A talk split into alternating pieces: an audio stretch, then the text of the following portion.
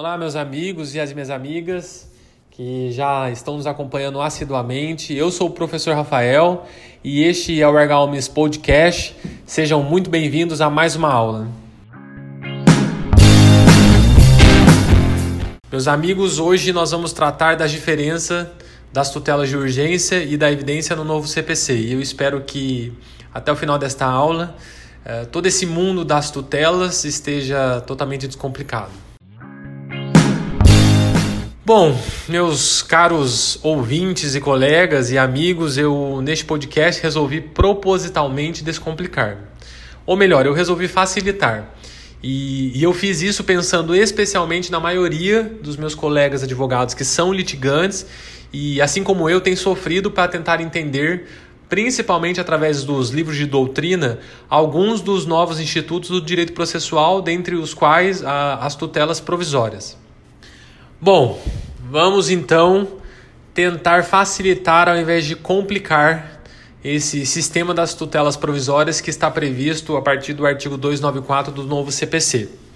As tutelas jurisdicionais provisórias, obviamente que como o próprio nome diz, são tutelas ju jurisdicionais não definitivas, concedidas pelo Poder Judiciário em juízo de cognição sumária. E óbvio que elas exigem necessariamente a confirmação posterior através de sentença proferida mediante cognição exauriente. E as tutelas provisórias elas são o gênero, dos quais derivam duas espécies: a tutela provisória de urgência e a tutela provisória da evidência.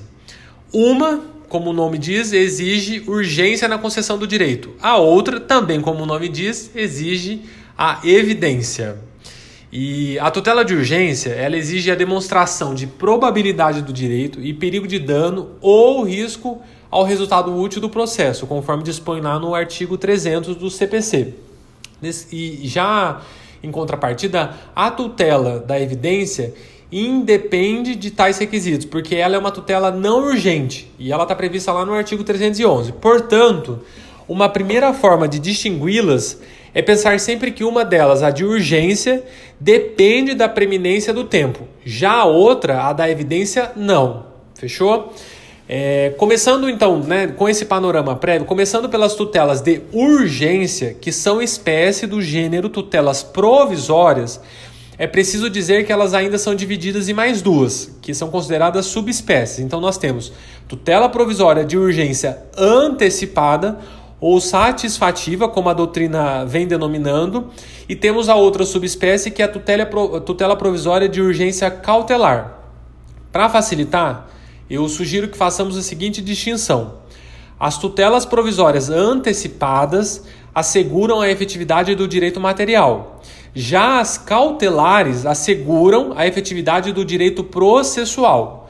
Por isso que nas tutelas antecipadas eu preciso demonstrar para o juiz que Além da urgência, o meu direito material estará em risco se eu não obtiver a concessão da medida.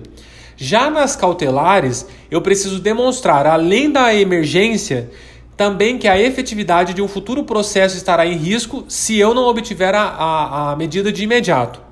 Fechou? Nas tutelas antecipadas, se eu obtiver a concessão da medida, eu não precisarei de mais nada, além da sua mera confirmação, porque em si a tutela antecipada já me satisfaz e garante o meu direito material. É, um bom exemplo nesse caso, né, um bom exemplo, exemplo é aquele pedido de internação para realização de cirurgia emergencial. Nesse caso, eu preciso que o meu cliente seja internado imediatamente e daí, uma vez obtida a tutela cautelar, o direito material estará satisfeito, pois o cliente, óbvio, é, já foi internado e operado, sairá do hospital sem desejar nada além do que já obteve a não ser a confirmação da tutela, que deverá ser transformada de provisória em definitiva, a fim de evitar que a seguradora da saúde cobre dele os custos da internação e da cirurgia. Já na tutela cautelar, o risco está na efetividade do processo futuro. E aí, um bom exemplo também seria o seguinte: eu sou credor de uma dívida e eu pretendo ajuizar a ação de cobrança contra o devedor. Antes de procurar o advogado que cuidará da ação de cobrança, verifico que o devedor inadimplente está vendendo os únicos bens que possui e que garantiriam o pagamento da dívida que pretendo cobrar. Óbvio que antes mesmo de um juiz vir, vir, a reconhecer o meu direito de crédito, eu preciso tomar alguma medida que garanta lá na frente a efetividade da sentença que será prolatada na ação de cobrança. Porque de nada, obviamente, adiantará eu vencer a ação de cobrança e não receber nada, por ausência de bens que venham a garantir o pagamento. Então eu proponho uma tutela provisória de urgência cautelar a fim de tornar indisponível o patrimônio do devedor e, com isso, garantir o futuro pagamento da ação de cobrança que ainda será proposta. Neste caso, a indisponibilidade do patrimônio visa garantir o processo judicial de cobrança que ainda será ajuizado. Bom, como se vê, as tutelas cautelares não garantem a si mesmas, é, estando sempre condicionadas a assegurar o resultado útil de outro processo. Nesse exemplo que apresentei, nós verificamos que a relação de interdependência entre o pedido cautelar e o pedido principal existe. De um lado, a tutela cautelar, que torna indisponíveis os bens do devedor, é, não me vale de nada, obviamente, se for considerar isoladamente, é, porque eu vou ter uma indisponibilidade, né, uma tutela de indisponibilidade que, se eu não tiver depois a cobrança, de nada me adiantou que, se você analisar, é ao contrário da internação e da cirurgia, que eu tenho uma liminar e que ela me vale de muita coisa. Porém, de outro lado, tampouco me valerá uma sentença condenatória em ação de cobrança promovida contra um devedor que também não tem patrimônio. Ou seja, as tutelas provisórias antecipadas e cautelares se distinguem pela função que têm no mundo do direito, servindo a propósitos diferenciados. Uma ao direito material, que é satisfeito com a própria é, concessão da tutela provisória, e a outra ao direito processual. Fechou? Vamos seguir.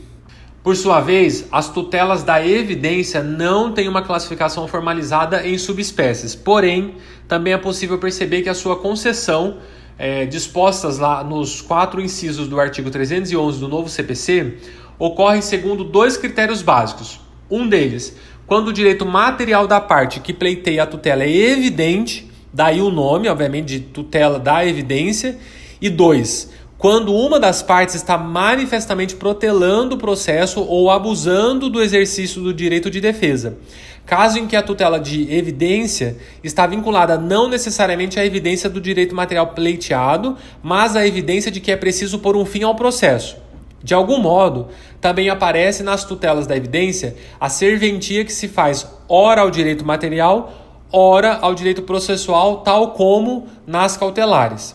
Pois bem, nas tutelas da evidência, eu preciso demonstrar para o juiz que, independente da, independentemente da urgência, o meu direito é tão evidente que o caminho do processo pode ser encurtado ou então preciso demonstrar que o meu adversário, naquela parte que eu estou litigante, está protelando tanto o processo que a sua maior punição será adiantá-lo, apressando os atos processuais que, que, obviamente, a parte que eu estou litigando está tentando retardar.